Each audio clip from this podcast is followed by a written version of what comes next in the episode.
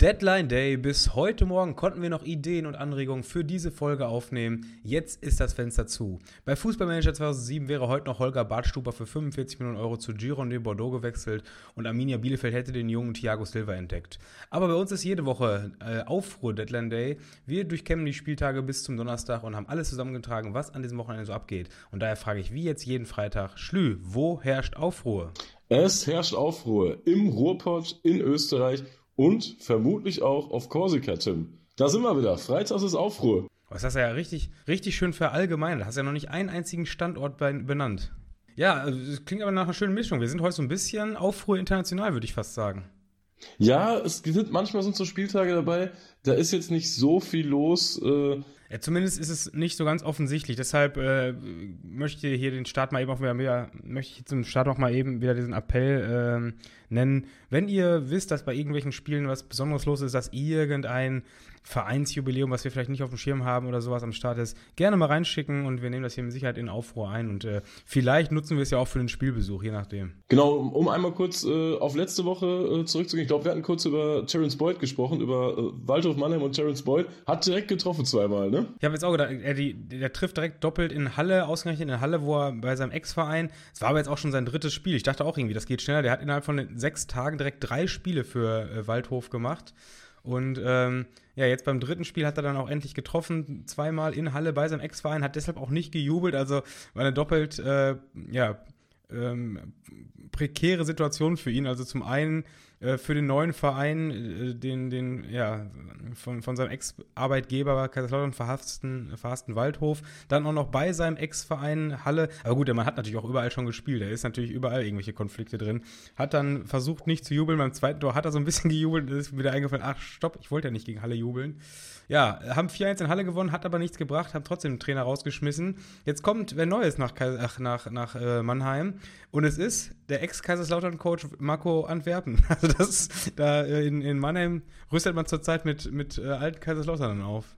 Ich hatte schon das Gefühl, dass der Boyd quasi, der hat ja das erste Tor direkt vor der, vor der Saalefront gemacht.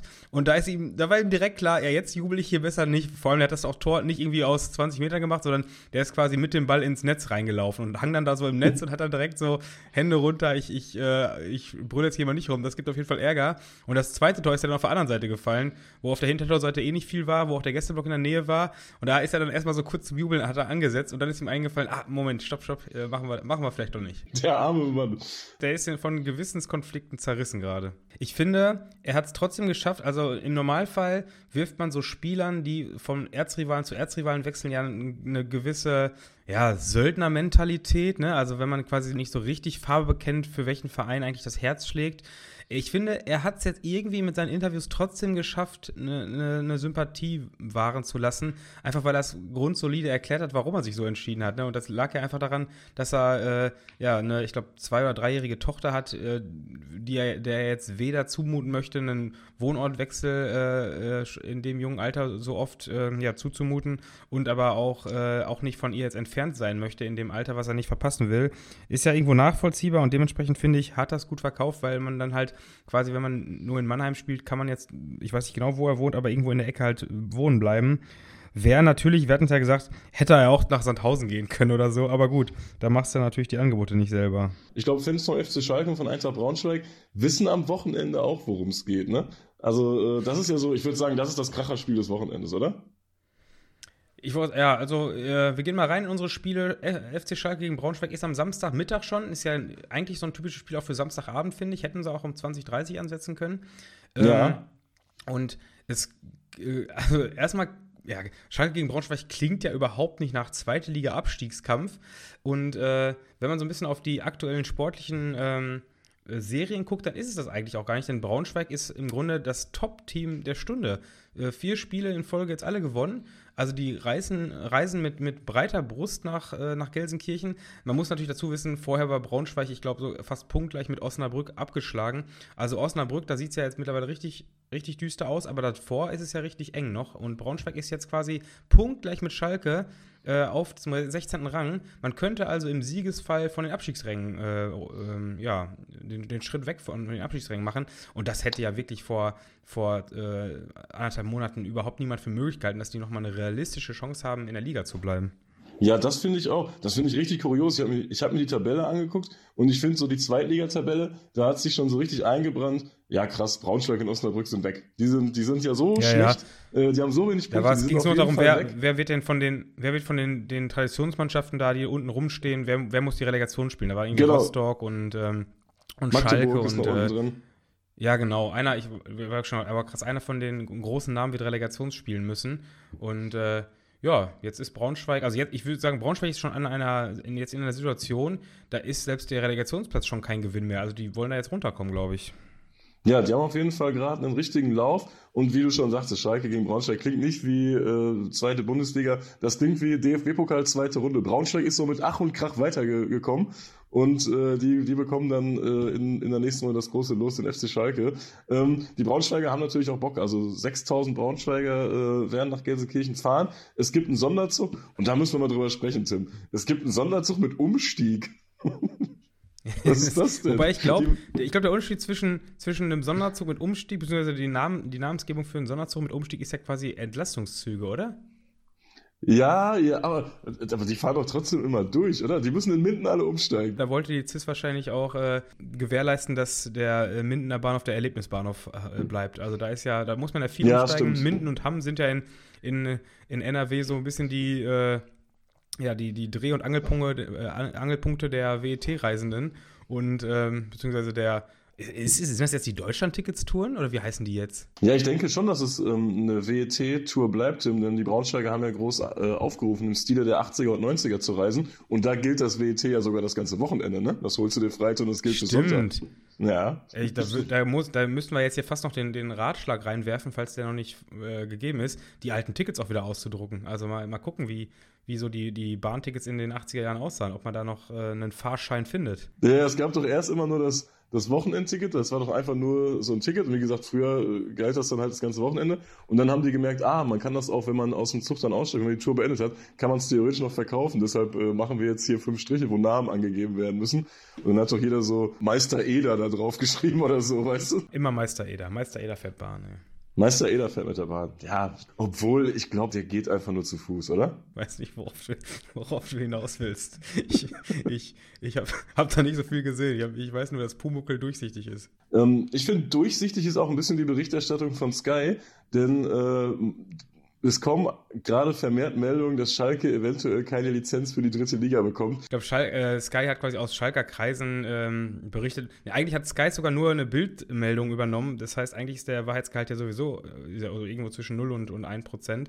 Aber äh, Laut, laut der Bild gäbe es äh, große oder intern große Zweifel an einer Lizenzerteilung für die dritte Liga.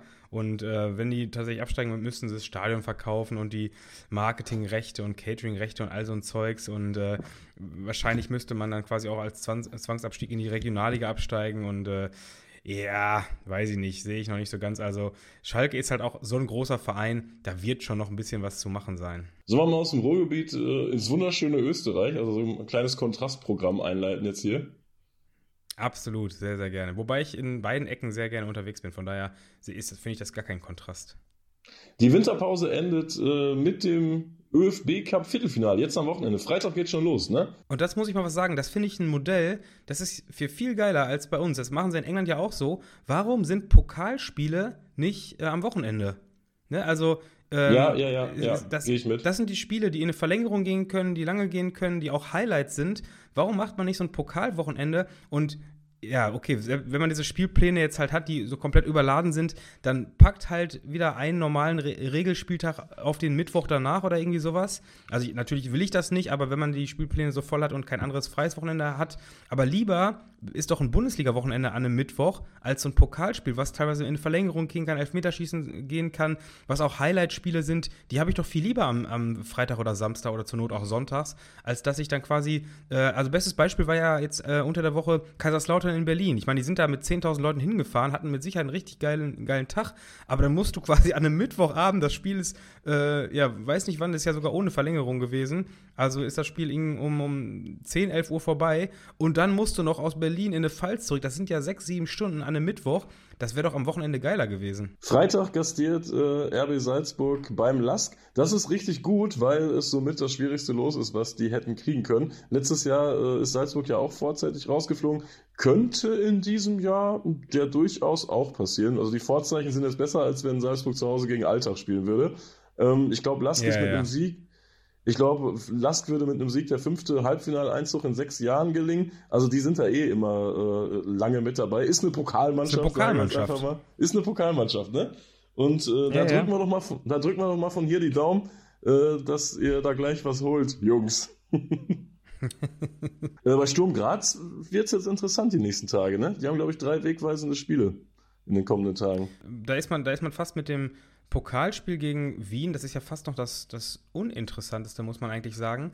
Denn ähm, klar, der Pokal ist wichtig und Graz als ähm, Pokalsieger natürlich auch eine gewisse, in einer gewissen Verpflichtung, aber andererseits ähm, folgen dann nachher noch äh, das wichtige Meisterschaftsspiel gegen Salzburg. Da hat man ja gegebenenfalls die Chance, dieses Jahr ja auch mal den großen Titel zu holen. Graz ist ja jetzt dieses Jahr durchaus auf, äh, auf Schlagdistanz und hat quasi nur ähm, nach aktuellem Stand zwei Punkte Rückstand auf Salzburg. Man muss natürlich auch noch dazu sagen, es ist ja eh nur die eine Art Vorrunde. Es wird ja danach in der Meisterrunde eh noch die Punkte halbiert und nochmal gegen jeden zweimal gespielt da oben. Von daher, das ist gar nicht so aussagekräftig, aber dass man sich jetzt im Vorfeld äh, vor Salzburg gut äh, positioniert in der, in der Vorrunde, ist wahrscheinlich auch wichtig. Ja, und dann kommt es natürlich auch noch zum Europokalspiel gegen, gegen Slovan Bratislava, auch fast ein Nachbarschaftsduell. Also sind echt interessante Wochen in Graz. Am Samstag trifft dann Zweitliga-Aufsteiger DSV Leoben. Die spielen auch noch mit, die treffen auf Alltag.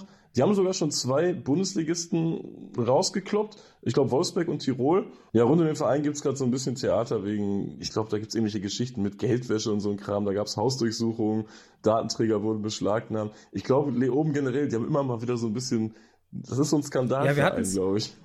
wir hatten es in Witz war auch schon mal drin, ne? Wir haben ja schon mal Irgendwas habe ich im Hinterkopf. Gesprochen. Ja, ja, irgendwas war da. Ja, war aber komisch, ich kriege auch nicht mehr ganz zusammen, wann und wie genau der Sachverhalt war. Ähm, mal gucken, wenn die, wenn die weiterkommen, dann äh, fahre ich zur nächsten Runde, sag ich mal. Ja, und am Sonntag reist deine Serie, ne? Letztes Spiel Rapid gegen St. Pölten. Auch ein Zweitligist, der noch Meine Serie ist. wird reisen, beziehungsweise ich muss meine Serie jetzt anpassen. Dann, dann wird's, also ich habe jetzt quasi nahezu ein Jahr kein Rapid-Pokalspiel verpasst. Lag aber auch daran, dass die fast immer auswärts oder Pokalfinale gespielt haben. Also Sachen, die für mich besonders interessant waren, wegen neuer Ground oder wegen Pokalfinale. Ähm, jetzt ist es ein Heimspiel gegen St. Pölten. Als ich das bei der Auslosung gesehen habe, war mir schon klar, ja, ob ich dafür da die, die neun Stunden nach Wien runterballern werde, weiß ich jetzt noch nicht. Ähm, ja, also das, das wird jetzt wahrscheinlich am Sonntag eher nicht passieren. Äh, für Rapid natürlich trotzdem ganz gutes Los. Also St. Pölten zu Hause sollte ja machbar sein. Und ähm, dementsprechend, ja, ist es eine gute Chance, dass Rapid jetzt auch, äh, wie auch Sturm, die mit dem Heimspiel gegen Wien ja oder gegen Austria Wien ja durchaus auch ein machbares Los haben, äh, könnte es wieder zum großen ähm, ja, zum großen Spiel Sturm gegen äh, Rapid im Halbfinale oder Finale kommen. Gerne wieder im Finale, Tim. Gerne, gerne. Aber ich habe ja gesagt, ich habe letztes Jahr aufgrund der Erfolglosigkeit von Rapid in den letzten Jahren, äh, obwohl ich eigentlich Sympathien auch äh, vor allem für Sturm hege, habe ich äh, Rapid doch die Daumen gedrückt, dass die mal wieder was gewinnen. Das hat der Verein einfach verdient, finde ich. Und ähm, ja, und äh, dementsprechend drücke ich da jetzt auch wieder die Daumen. Ja, und am Montag haben wir noch einen wunderschönen Abschluss auf Korsika, denn dort äh, findet das, das Derby statt. SC Baden SC Bastia, auf wen treffen die, Tim? Äh, gegen Ajaxo, würde ich sagen. ich glaube, das war sogar gut, ey. Ich habe mich noch nicht mal bemüht. Ich dachte, ich mache einfach, wie ich immer sage. Ich glaube, ich glaube, das war, das war gar nicht mal äh, so verkehrt. Äh, das Derby auf Korsika, das ist ja im Regelfall ohne Gästefans und das wurde jetzt im Laufe der Woche. Ja, die Präfektur hat gesagt, es gibt keine Gästefans. War im Prinzip schon klar. Es gab, äh, ich glaube, so 2010, 2011, 2013 gab es da äh, immer mal wieder Ausschreitungen und irgendwelche Spielabbrüche und all so ein Kram. Und äh, seitdem ist es mehr oder weniger so, dass, ähm, dass Spiele ohne Gäste stattfinden. Ähm, lange Zeit gab es dieses Derby auch gar nicht, weil äh, Bastia, ich hätte jetzt gesagt, Bastia war grundsätzlich der erfolgreichere Verein, weil die äh, auch schon, ich glaube, im UEFA Cup-Finale standen und, und, schon mal französischer Pokalsieger geworden sind, irgendwann in den 70ern. Und ähm, die sind ja irgendwann abgestiegen 2017 ähm, haben die zuletzt, ich weiß nicht, ob du, du dich noch daran erinnern kannst, da gab es noch 2017 diesen Skandal, da äh, haben die den Platz gestürmt und Lyon-Spieler verprügelt. also, Boah, da gab es auf jeden Fall. Auf ja, ja, da haben die den Platz gestürmt, äh, haben irgendwelche Spieler verprügelt und dann ging's ging's aber auch finanziell ging's bergab. Da ist ja generell, da findet ja immer, so auf Korsika finden ja immer so ganz, ganz viele komische Sachen statt. Ähm, ich habe ich hab mir hier rausgeschrieben, am 5. Mai äh, 1992, da war ähm, das, das Halbfinale des französischen Pokals und da fand halt eine der größten Stadiontragödien Frankreichs statt, denn äh, eine Tribüne ist eingestürzt. Das war eine Zusatztribüne, die ohne Genehmigung eine Woche vorher errichtet worden ist vor dem Spiel, weil die gemerkt haben, dass der Ansturm so riesig ist. Ach komm, dann bauen wir einfach eine neue Tribüne hin, können wir mehr Geld verdienen. Es gab 18 Tote, 2000 Verletzte. 2000 Verletzte? Ja, ja, da waren nämlich 8000 Leute yes. auf dieser Tribüne. Also völlig, völlig bescheuert, weil einfach Leute äh, da die große Kohle machen wollen. Und dem werden auch immer so mafiöse Strukturen oder Vernetzungen nachgesagt, auch, aber auch beiden Vereinen, beiden großen Vereinen auf Korsika. Und äh, ja, es passieren immer, es passieren immer komische Sachen. So einmal ähm, durfte Bastian nicht mehr zu Hause spielen wegen Ausschreitung und dann ist der Präsident in Hungerstreik getreten. und sowas, weißt du? Ähm, auch bei dieser Geschichte 1992, da sollte dann ein wichtiger Zeuge aussagen, weil die irgendwelche Verantwortlichen da äh, ja, zur Rechenschaft ziehen wollten. Und dann wurde ein wichtiger Zeuge ein paar Tage vorher erschossen und so ein Kram. Also äh, das geht da schon ein bisschen zur Sache. Derby leider mal wieder ohne Gästefans. Aber wenn da mal Gäste erlaubt sind, auch wenn äh, das jetzt kein Derby ist, ich glaube, da ist immer ein bisschen was los, weil Korsen und Franzosen, die sind sich ja nicht immer so eins. Aber, aber was sagst du jetzt zu so einem Spiel? Ähm, warst du schon auf Korsika? Nee, bisher noch nicht, weil da, da gibt es doch keine geilen Billigflieger hin, ne? Man muss, weil ich gesagt, glaube ich, immer, also Korsika ist so ein Urlaubsding, das muss man irgendwie früh buchen, um da einigermaßen günstig hinzukommen. Und dann ja, weißt du natürlich ja. noch überhaupt nicht, ob das Spiel überhaupt an dem Wochentag angesetzt ist, wie du es vorhast. Deshalb echt, äh, echt nicht so ganz billig zu machen, würde ich behaupten. Ähm, kann ich aber auch nicht einschätzen, ob es sich lohnt, wenn keine Gäste da sind. Ja, ich, also ich glaube, es ist schon auf jeden Fall ein cooles Reiseziel, schon mal cool da gewesen zu sein. Aber ich hätte es wahrscheinlich so, du buchst es dann früh, äh, nimmst montags dann den 16 Uhr Flug zurück. Ja, jetzt ist das Spiel montags 20.45 Uhr. Weißt du, da muss man ja, wirklich ja. Mal, mal alles genau durchplanen, wie man es macht, äh, bevor man sich da dann noch rüber wagt. Im Grunde muss es mal so machen, eine Woche Urlaub da buchen der, und das Wochenende mit einplanen, an dem es angesetzt ist und dann Glück haben, dass es nicht auf marokkanische Art und Weise äh, zwei Wochen später stattfindet. Sag mal, hast du die zweite Liga gerade offen, Frankreich? Da sind doch auch viele Traditionsvereine. Äh, Ajaccio ist siebter und Ajaccio ist siebter, könnten noch auf die, auf die Playoff-Spiele oder was das sind, die Relegationsplätze hochrutschen. Da ist nur ein Punkt äh, hinterm fünften. Und Bastia ist ein Platz vor den Abstiegsrängen mit drei Punkten Vorsprung. Also da geht es eher um Abstieg. Und was machen Bordeaux und Saint-Etienne so? Die gucken beide dazwischen irgendwo rum. Saint-Etienne ist 10., Giron de Bordeaux ist 13. Saint-Etienne muss man dazu sagen, oben diese, diese möglichen Playoff-Plätze bis zu Saint-Etienne, das ist alles mega eng. Also der fünfte selber, Amiens, die haben 34 Punkte und bis zum 12. Paris FC sind es 31 Punkte, also nur drei Punkte Unterschied auf insgesamt sieben oder acht Plätzen. Also da ist noch viel, viel Wirbel drin. Also Ajaxo ist da mit in, diesem, in dieser Bubble, äh, Saint-Etienne auch. Ähm, ja, Bordeaux halt ein bisschen abgeschlagen auf Rang 13 mit drei Punkten weniger. Aber da ist noch alles drin. Also sind beide, Bordeaux und Saint-Etienne, eher diese Saison noch äh, an den Aufstiegsrängen dran, als äh, was mit dem Abstieg zu tun zu haben. Absteigen wird viel eher ein, auch ein, ein ich glaube, langjähriger Erstligist. Äh, der FC Valenciennes, auch daher bekannt, weil er einfach mit der Näheste ist zur deutschen Grenze, glaube ich, oder einer der Näheren, zumindest für die, für die NRW-Deutschen, weil da fährst du ja kurz durch Belgien, ein bisschen Valenciennes. Und die sind mittlerweile letzter in der Liga und äh, trotz ihrer tollen neuen Arena. Stimmt, die haben ja eine neue Arena extra gebaut, ne? Die neue, ja, kannst du dich noch erinnern? Wir hatten ja, wir hatten in der letzten Saison äh, der, des alten Stadions ja versucht, den Ground zu machen mit dem Gastspiel von Saint-Etienne, waren vor Ort und dann wurde es quasi zehn Minuten vor Abpfiff, nachdem wir die Tickets gekauft hatten, äh, wegen massiven äh, Regenschauern abgesagt, weil der Platz durchwässert war. Und äh, ist quasi so eins meiner bittersten Ground-Geschichten, weil quasi ein, drei Monate später wurde das Ding abgerissen, beziehungsweise nicht mehr bespielt. Ground ist nicht gemacht und äh, in die neue Arena habe ich noch keinen Fuß getreten. Auch weil ich da so ein bisschen Antipathie habe, weil die das alte Ding quasi platt gemacht haben. Obwohl, ich glaube, das neue Stadion wurde sogar von Borussia Dortmund eingeweiht. Echt? War, keine Ahnung. Nee, ich ja, habe ich irgendwie im Hinterkopf. Kann Quatsch sein, aber ich glaube, Dortmund war da zum Eröffnungsspiel. So, ich muss los, Tim. Wir müssen aufhören. Ich muss auch los. Wir müssen ja jetzt, wir müssen jetzt nach Heidenheim. Jetzt geht's, jetzt geht's die ganze lange. Äh, ich hoffe, dass die Autobahn nicht so voll ist wegen diesen Streiks schon wieder. Wir, fahren nach Heidenheim, allen anderen auch viel Spaß, je nachdem, wo sie hinfahren. Äh, bisschen, bisschen internationale Folge äh, Aufruhr heute. Ich, wir hoffen, ihr hattet trotzdem Spaß. Vielen Dank auf jeden Fall fürs Zuhören und wir hören uns hoffentlich nächsten Dwitzwoch wieder. Ansonsten bei Aufruhr. Macht's gut. Ciao, ciao. Ciao.